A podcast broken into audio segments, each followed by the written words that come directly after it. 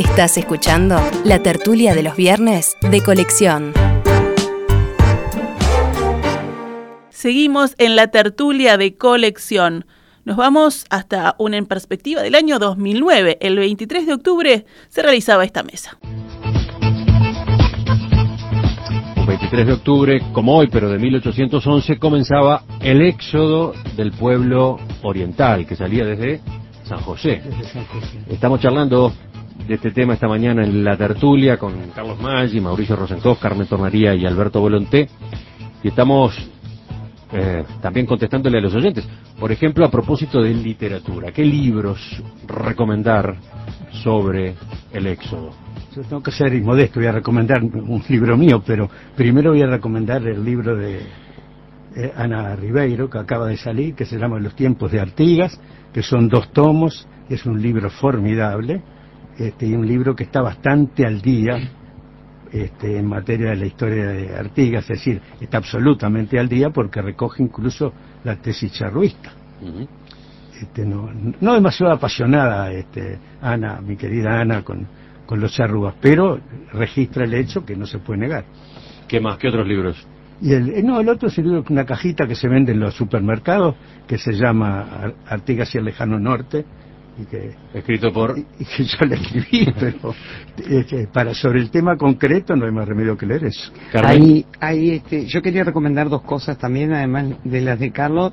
Uno que también involucra a Ana Ribeiro y que es muy lindo para manejarse con los, con los gurises, con los chiquilines chicos, con nuestros nietos, con nuestros hijos, que es el Artigas publicado hace unos años por el país. Tiene la ventaja, además, hay relatos específicos sobre el exo muy lindos este, pero además eh, tiene dibujo y eso este, a los grandes y a los chicos nos gusta mucho este, y como primera lectura me parece que es que es descontracturante, es sencilla y es a su vez precisa. Y después un librito que a mí me encantó y siempre digo que es el que más me encantó, aunque quizás el más modesto y uno de los primeros, de Barran y Naum, que se llama Bases Económicas de la Revolución Artiguista, que aquí todo esto que planteaba recién este Carlos y, y, y Volonté del tema de los indígenas, de- del tema de la constitución popular de eh, la revolución este, artiguista, de- del ejército revolu- revolucionario artiguista, está muy, está muy bien planteado también en comparación con otros movimientos revolucionarios de América, de Carmen, a mí me gustaría recomendar, porque mm, estos libros, el de Carlos, el que recomienda Carlos y el que escribe Carlos, son básicos y tienen una visión desde el Uruguay. Eh, Félix Luna, un historiador argentino, y sobre todo Pacho Donel, Pacho Donel fundamentalmente, Pacho Donel es un admirador, es un gran historiador argentino, y tiene una visión de gran admiración hacia Artigas. En realidad, Pacho Donel es un federalista.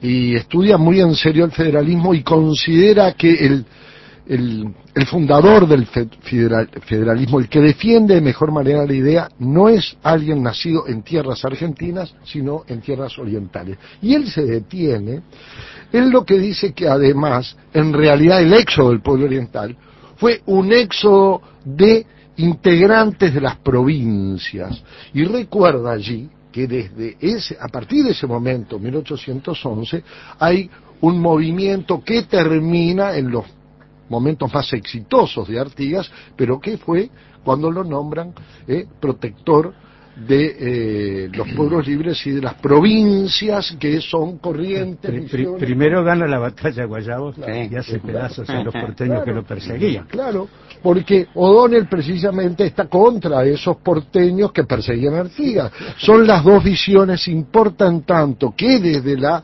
eh, visión de un historiador argentino veamos cómo también se reconoce nuestro éxito, nuestro éxodo como un elemento fundamentalmente liberador. Eh, hay un par de, de libros que me parece que es muy importante. Hay uno de Reyes Sabadí, que es la década artiguista, que me parece concentrado estrictamente en esos 10 años fundamentales. Este, y además es uno de los historiadores eh, poco reeditados, pero de un nivel excepcional. Y la otra cuestión es algo que tiene que ver con eh, a- eh, lo que menos se ha tratado sobre el tema de la revolución artiguista es Lucía Sala eh, eh, y Julio Rodríguez eh, la, el tema de la tierra en Artigas como desde un principio, de después de su experiencia con Azara en la frontera, que es anterior al éxodo y posterior con las instrucciones del año 13 y el reglamento provisional de la campaña. Ese se llama Artigas, Tierra y Revolución y es un libro chiquitito también.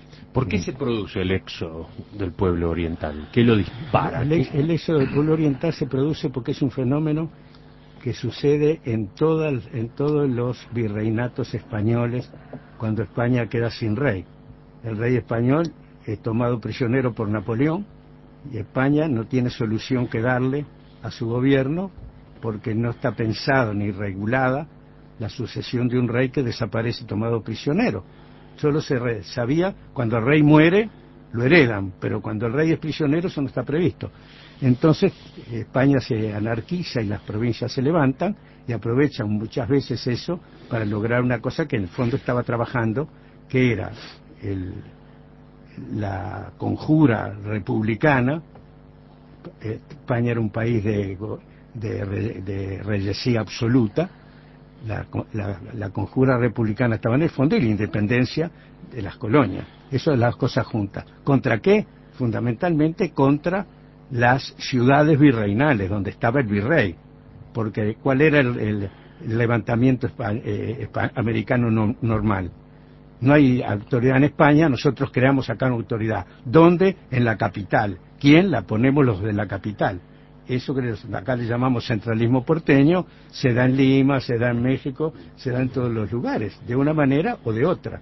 Todas esas capitales pretenden heredar el poder absoluto del rey de España que no está. Esa es la razón. Allí concretamente lo que se producía como hecho determinante, desencadenante anterior, es que Artigas había, el ejército artiguista había logrado poner sitio a la ciudad de Montevideo, que era foco eh, españolista. Y, como de costumbre, en esa época eh, los eh, porteños le ordenan levantar el, el, sitio. Y allí, en un gesto típico de Artigas, este, lo levanta, pero se va. Obedece, pero, este, pero no cumple. Exactamente. En principio Obedece, español. pero se va. Él, él, él no pensaba llevarse la gente con él, el pueblo con él. Está, por eso yo insisto en recalcar eh, eh, Ahí tengo un pequeño matiz de discrepancia con Volonté. Obviamente la nación como tal, el Estado oriental, nace con, con un hecho formal, posterior. ¿eh? bastante posterior. El Estado. Pero nace. el, el, Estado, pero, Pero algunos no. identifican Estado y nación también. En mi caso, estoy abogando porque, en general, bueno, la historia del pueblo hebreo es una historia parecida en este sentido. Nacen las naciones antes que los estados, incluso antes que las tierras, antes que los, que los territorios. Y es ese sentir común que es lo que nos explica que miles de personas abandonan, algunos nada, y otros todo desde el punto de vista material, y deciden irse tras un individuo que ellos, tenía otros títulos Artigas, pero ellos habían definido como el jefe de los orientales y lo hacen, y esto tiene bastante que ver con la historia uruguaya, la crisis del 2002, que muchos se explican por qué acá no pasó lo que pasó en los alrededores, que la gente, la ciudadanía, espontáneamente se autoordena, no hubo caos allí, no hubo excesos, hubo penurias y hubo cosas muy lindas, así nacen las naciones. Sí, no desde el punto de vista formal, desde el punto de vista de la construcción de una nación. Es un proceso. Para mí, el éxodo es uno de los ejemplos de que las independencias, las naciones, etcétera, aunque obviamente tienen que tener un acto eh, formal, los estados, eh, eh, es un proceso de construcción. La Pero- ciudadanía se, va construyendo. Carmen, la palabra éxodo viene de la Biblia. Exactamente. Porque el pueblo de Israel se constituyó como saliendo de Egipto, De Egipto, en una huida. Los orientales se constituyen como nación en una huida cuando cruzan el río Uruguay, porque el tratado que los hace perder su tierra dice que es la banda oriental la que pueden este, a- invadir los portugueses. La otra banda, la banda occidental no, entonces los, los orientales van hasta el salto para cruzar a la banda occidental. Pero Hay, el una algo que anunciabas y, y creo que en- eh, la gente está pendiente de eso. Lo del segundo éxodo. Ah, eso es muy pintoresco y muy, y muy este, injusto, porque fue un éxodo más dramático y más terrible que el primero, porque fue atacado. Y yo voy a leer cuatro o cinco párrafos cortitos de documentos auténticos. No quiero que parezca que es una ocurrencia mía. En un momento dado, Artigas espesa de tal manera y ha creado una, un levantamiento en todo el litoral argentino con la idea federal. Y entonces deciden mandar un ejército que vaya a Erunguá, que es el centro de su poder, y lo deshaga, lo suprima como un bandido. Y ese ejército va, al mando de Manuel Dorrego, y en Montevideo el que manda es, es Estanislao Soler, que es uno de los generales que acompaña a San Martín en la cruce de los Andes, es un tipo importantísimo. Dorrego va a llegar a ser presidente de la Argentina. Son dos tipos fantásticos. Entonces Dorrego agarra su ejército y va derechito hacia Arerunguá. Y en un momento dado, Soler le dice a Buenos Aires, le dice, el coronel Dorrego que marcha sobre el cuartel general de Artigas, me avisa en oficio del 28 que no encontró viviente racional en todo el departamento de Colonia y su jurisdicción hasta el Río Negro. Todos han marchado a la sierra con sus carretas y familias. Hoy le he ordenado a Dorrego que remita a este cuartel general todas las mujeres que tome con sus carretas. Un poco después, Ortiguera, que es un oficial de Dorrego, que está más adelantado que él, dice, Artigas me dista 27 leguas, que si estoy a 27 leguas, unos 150 kilómetros, y las familias 10 leguas a su retaguardia. Ya ellos hacían la diferencia perfecta entre lo que era la marcha y lo que eran las familias que otra vez emigraban junto con Artigas. ¿A dónde? El campamento, dice Dorrego, el campamento de las familias orientales en el Mataojo hasta tiene hasta comercios portugueses. Quiere decir que eran tantos que los portugueses instalaban este, pulperías o cosas parecidas en Mataojo, donde estaba el éxodo del segundo éxito del pueblo oriental. Y Dorrego dice, en mi permanencia en el Queguay fueron tomados por el coronel Vargas cerca de 300 caballos, nueve carretas cargadas con familias, 34 prisioneros, la mayor parte de ellos armados, todos dependientes de las partidas que se retiraban. Anteriormente se tomaron seis carretas con familias y algunos vecinos, las cuales carretas se quemaron. Al tercer día de mi marcha desde el Queguay, a las once de la mañana, acampé en las caídas de Arerunguá, media legua distante del paso de Guayabos. Y al otro día de mañana, ahí fue Rivera y lo hizo pedazos. Esa es la historia de la batalla de Guayabo, precedida de este éxodo de las familias orientales al lugar que se llama Mataojo, que yo estuve y que es un lugar extrañísimo. Es una especie de meseta alta a la cual solo se puede llegar por unas laderas pedregosas que hacían casi imposible que se pudiera pasar a caballo. Los caballos no tenían en esa época herraduras, no podían caminar sobre cantos rodados. Y es una meseta que está como defendida todo alrededor por cantos rodados. Dorrego en esa leva que hace de mujeres, eh, ahí eh, engancha, captura a la hija y a la mujer de Otorgués. Este, lo que da lugar a un enfrentamiento muy fuerte y lo que pinta también la naturaleza de lo que fue el coronel Dorrego. Eh, este recuerdo al segundo éxito, éxodo, Carmen, yo dije claramente que el éxodo es un elemento prefundacional. Pero yo no puedo achicar la figura de Artigas. Si yo digo que Artigas, en 1811, cuando el 23 de octubre inicia el éxodo, pura y exclusivamente pensando en que estaba fundando una nación, me estoy olvidando y le estoy sacando Artigas, lo referí y lo vuelvo a referir, que por algo se le designó protector de los pueblos libres y fundador de lo que en ese momento iba a ser la gran estructura federal, donde Entre Ríos, donde Santa Fe, donde Corrientes, donde gran parte de Córdoba, estaban todos unificados sin diferenciación de ningún tipo, con Artigas, unificados y lo veían en el, el libertador, pero no solo el libertador. Cuando se habla del reglamento de tierras, cuando se habla de las instrucciones de 1813, cuando se habla del significado social que se toma Artigas, que ustedes lo desarrollan tan bien. Artigas lo estaba haciendo para esta tierra oriental y para todo lo que constituían las provincias. A eso me estoy refiriendo. hay, hay, un pequeño detalle. En términos generales, yo concuerdo con lo que tú decís, pero... No, pero es la historia. no, pero es, es, un poquitito más, más complejo el asunto.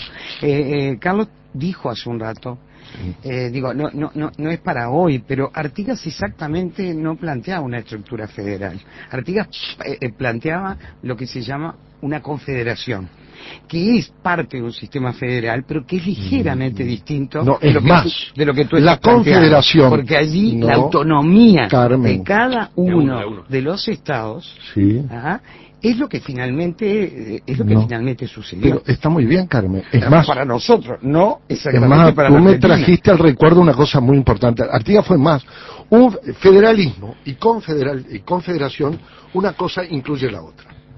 La guerra en Estados Unidos fue los confederados contra los federados. Es decir, confederación es un grado de mayor autonomía e independencia de los estados que conforman la confederación. El, rato, el, el dato diferencial. Artigas quería que la provincia siguiera con su propio ejército.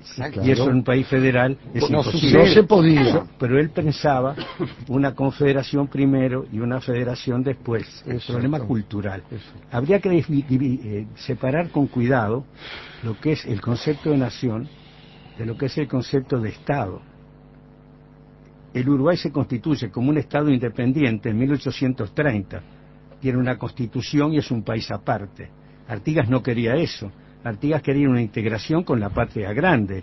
No concebía el Uruguay independiente porque en ese momento el Uruguay era una estancia grande. Era inconcebible un país de ese tamaño en América. No había eh, países de ese tamaño en América era todos pensaban que era disminuyente. Claro que Ahora actualmente un país como Luxemburgo puede ser una maravilla y un país como ah. Carlos puede ser una tan es así, pero hay un concepto que hay que volver a un concepto que tuviste y es coincidente con lo que tú decís, Carmen. Pero es el concepto de republicanismo, porque desde Buenos Aires no había una concepción republicana. Miren, yo no quiero entrarle a dar una visión ideológica a esto, pero la burguesía comercial argentina, que en realidad se dedicaba más al contrabando, fue la que temió y la que se revela contra España porque quedaba ella sin su sustento comercial. En cambio, de este lado, que era mucho más pobre, más rural, más metido en la esencia nacional, Artigas no fue impulsado. Artigas inclusive no lo financiaron los lugareños, los grandes comerciantes. Cuando uno pregunta, quién era Saavedra en la Argentina? Un poderoso comerciante. Quiere decir que eso es lo que distingue. Por eso es que Artigas era esencialmente republicano. Y acá hay que recordar que Artigas se había inspirado en principios muy claros de lo que se llamaba la Revolución Americana de fines del siglo XVIII, ¿verdad? De principio, y no tanto en los principios de la Revolución Francesa. Otra cosa que está en lo profundo de la diferencia, que es el concepto de democracia. Claro. Este éxodo este exo, por lo que estábamos diciendo y sosteniendo, por eso para mí no prefunda nada, funda, construye, eh, es, es, una profunda confianza. El único líder americano demócrata en ese momento era Artigas. Sí, sin duda, porque era primero un republicano, por eso era un demócrata. Pero lo que yo no puedo negar que él también, en ese sentido, si estaba fundando algo, era la independencia de Córdoba, de Entre Ríos. No estaba fundando Artigas, yo lo que te digo es que esas 6.000 personas o 10.000 personas que salieron en la marcha, esos estaban fundando la nación. Pero los congregados... Artigas, Artigas era uno de ellos, los padres de Artigas no, eran no, de ellos. no, no, Artigas no era uno de ellos. Artigas era el jefe. Si no, está Artigas, no se mueve ninguno de los 6.000.